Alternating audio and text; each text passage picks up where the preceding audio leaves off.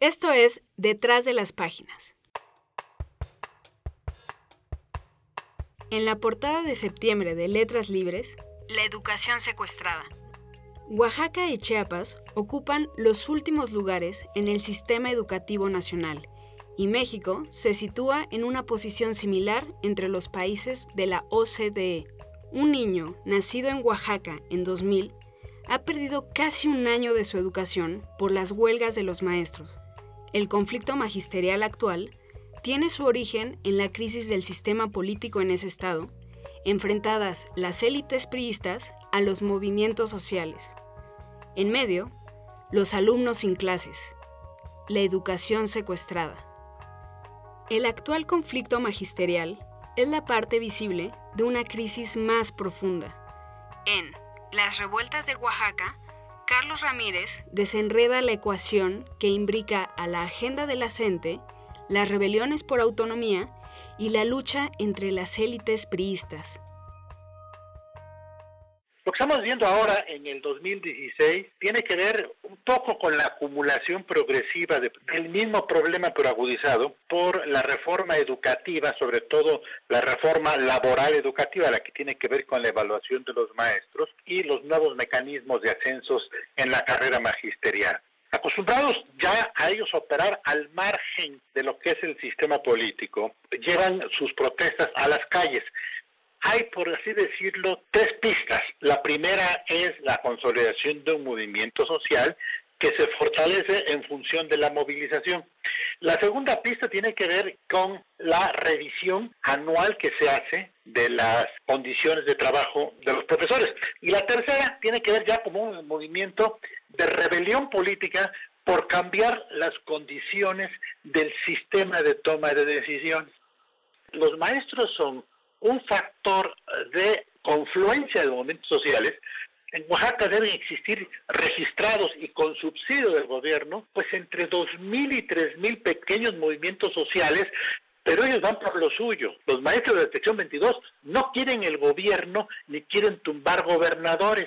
Lo único que quieren es que a cada año les den mayores beneficios, mayores prestaciones y ahora quieren ya tener ellos la definición del rumbo de la educación a través de su programa de transformación educativa del Estado de Oaxaca. Si en el hipotético caso se deroga la reforma educativa, ellos se retiran. En Oaxaca hay una ausencia de una institucionalización del sistema de toma de decisiones, por lo cual podríamos decir que Oaxaca ha vivido permanentemente en una crisis de ingobernabilidad. Esa es la parte se trata de explicar en este artículo y por qué estamos viviendo una eh, rebelión eh, eh, entre, entre indígena, entre política y entre sindical con los maestros. En Piedra de Sol, umbral de un título, Guillermo Sheridan examina la imagen de la piedra, que ocupa un lugar central en la obra de Octavio Paz. Encarna el constante renacimiento y el vínculo entre lo vivo y lo inerte. Este artículo es eh, parte de un capítulo eh, sobre Piedra del Sol, un poema que escribió Octavio Paz en 1957 y que marca un momento muy especial, no solamente de su desarrollo como poeta, sino eh, quizá de la poesía mexicana misma. Es un poema que se ha estudiado mucho. Lo que hice yo fue concentrarme específicamente en los elementos paratextuales, la cantidad de información que rodea al poema. El fragmento que reproduce Letras Libres ahora es, uh, es un estudio específicamente del título del poema. Desde luego es una manera de entrar al poema. Es la idea de que el poema es la, la representación de ese título de que ese título contiene al poema y el poema eh, está contenido en el título, ¿no? Esa es la intención del trabajo, la exploración de una frase, piedra de sol, que está llena de resonancias de naturaleza histórica, de naturaleza religiosa y cultural, que a lo largo de, de los siglos ha convertido esta, esta paradoja, una piedra de sol o hecha de sol, en un referente poético que desde luego no es exclusivo de Octavio Paz, pero que él utiliza para conseguir el objetivo final de su poema. Los idilios salvajes es un libro que aparecerá en octubre, publicado por editorial Era, en el que se narra tres historias de amor en las que Paz estuvo involucrado. La primera es la historia del amor con su madre, la segunda con Elena Garro y la tercera con Bona de Pisis de Mandiar. No es una historia de sus amores, sino una historia de cómo esos amores se convierten en una, en una idea del amor, en una filosofía del erotismo y desde luego en una práctica poética. Al comienzo de este siglo, Enrique Olvera, de la mano de su equipo de cocineros en los restaurantes Puyol, en México, y Cosme, en Nueva York, innovó en estilo y en estrategias formales, y hoy es el chef mexicano más reconocido del mundo. Alonso Rubalcaba conversó con él, explorando el desarrollo de la cocina contemporánea y de su filosofía como chef.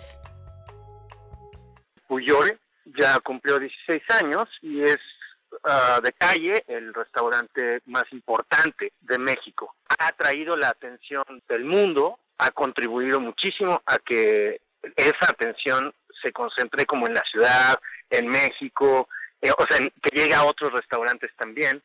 La entrevista era como una, una buena ocasión para repasar la historia del restaurante más o menos y a la vez como la historia de la comida en, la Ciudad de México en los últimos 15 o 20 años.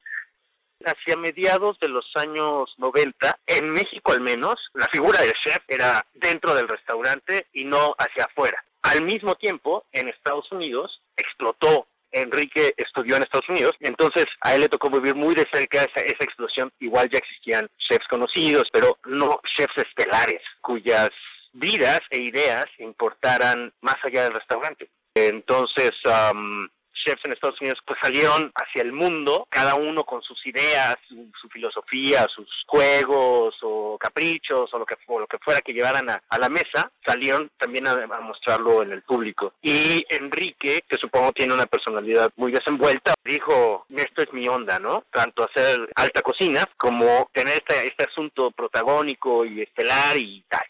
Entonces, esto se lee en la entrevista.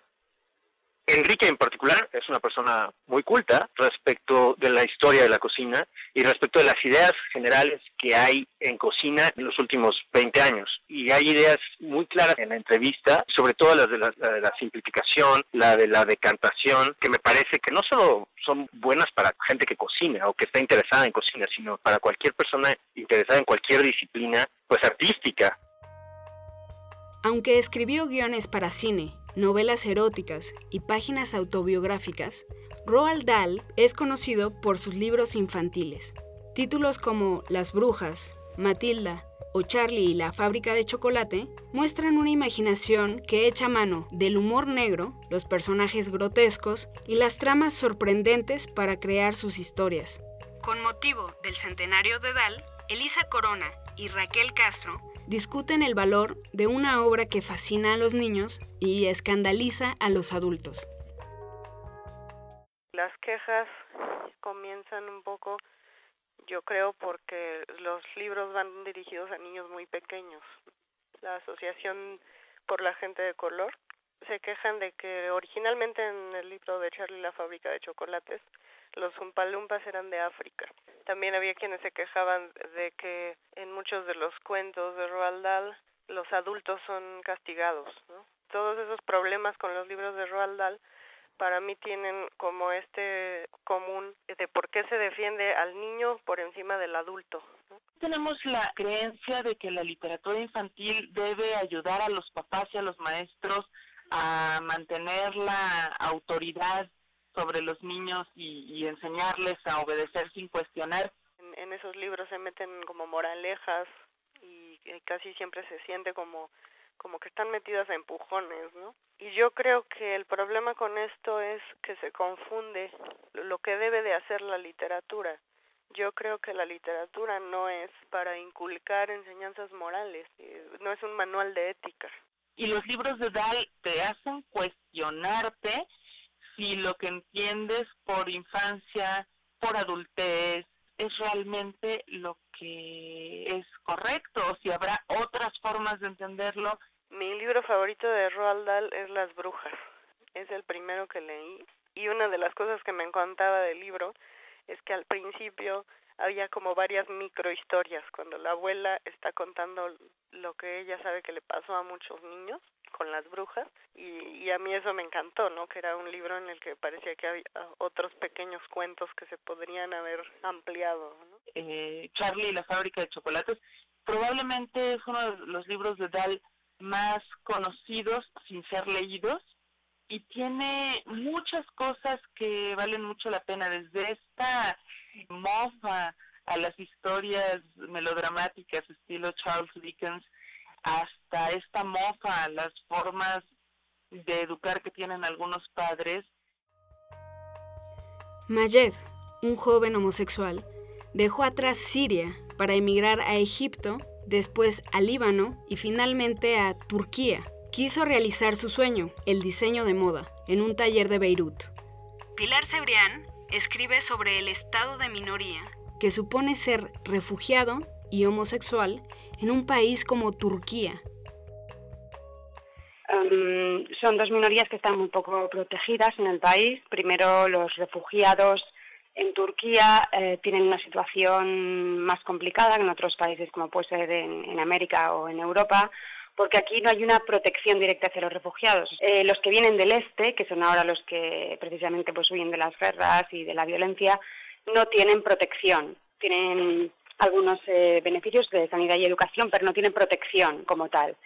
Entonces, los que son refugiados, sobre todo sirios, que es el caso de este reportaje, y además son homosexuales, están formando parte de dos minorías con muy poca, poca protección y se convierten en unos verdaderos outsiders. Entonces, la historia trata sobre este refugiado eh, homosexual, Majed, eh, de Alepo, que mm, huye de la guerra con su familia e intenta probar suerte en otros países árabes de la región, hasta que de repente él se entera de que el, el mejor sitio para, para los gays en Oriente Medio es en Turquía, porque es donde no es ilegal ser homosexual y donde, bueno, pues por las características de una ciudad tan cosmopolita como Estambul, pueden tener eh, más visibilidad pública o más rincones en los que disfrutar de su libertad. Entonces él viaja hasta Estambul y allí se registra como refugiado, pero no, no tienen, no gozan de permiso de trabajo. Eso es lo que hace que esta población tan vulnerable acabe siendo sometida a la explotación, porque la única manera que tienen de ganar dinero es en el eh, mercado ilegal, trabajando durante jornadas eh, muy largas y por salarios muy, muy bajos. La prostitución, al final, es la única salida para un refugiado que no puede trabajar y que al ser homosexual tampoco va a conseguir mucho trabajo en una sociedad tan conservadora. Entonces es un recurso bastante común entre los refugiados homosexuales que a su vez satisfacen, digamos, la sed de otros outsiders, que son los homosexuales en toda la región.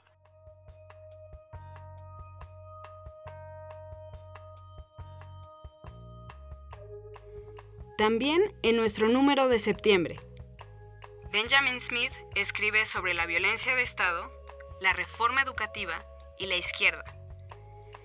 José María Lasalle sobre Shakespeare, Cervantes y la libertad. Ana Crien relata la curiosa vida y trágica muerte de Julia, la gorila.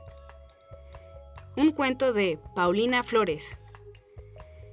Pueden descargar los podcasts de Letras Libres a través de iTunes, SoundCloud, Stitcher y la mayoría de las plataformas de distribución de podcast.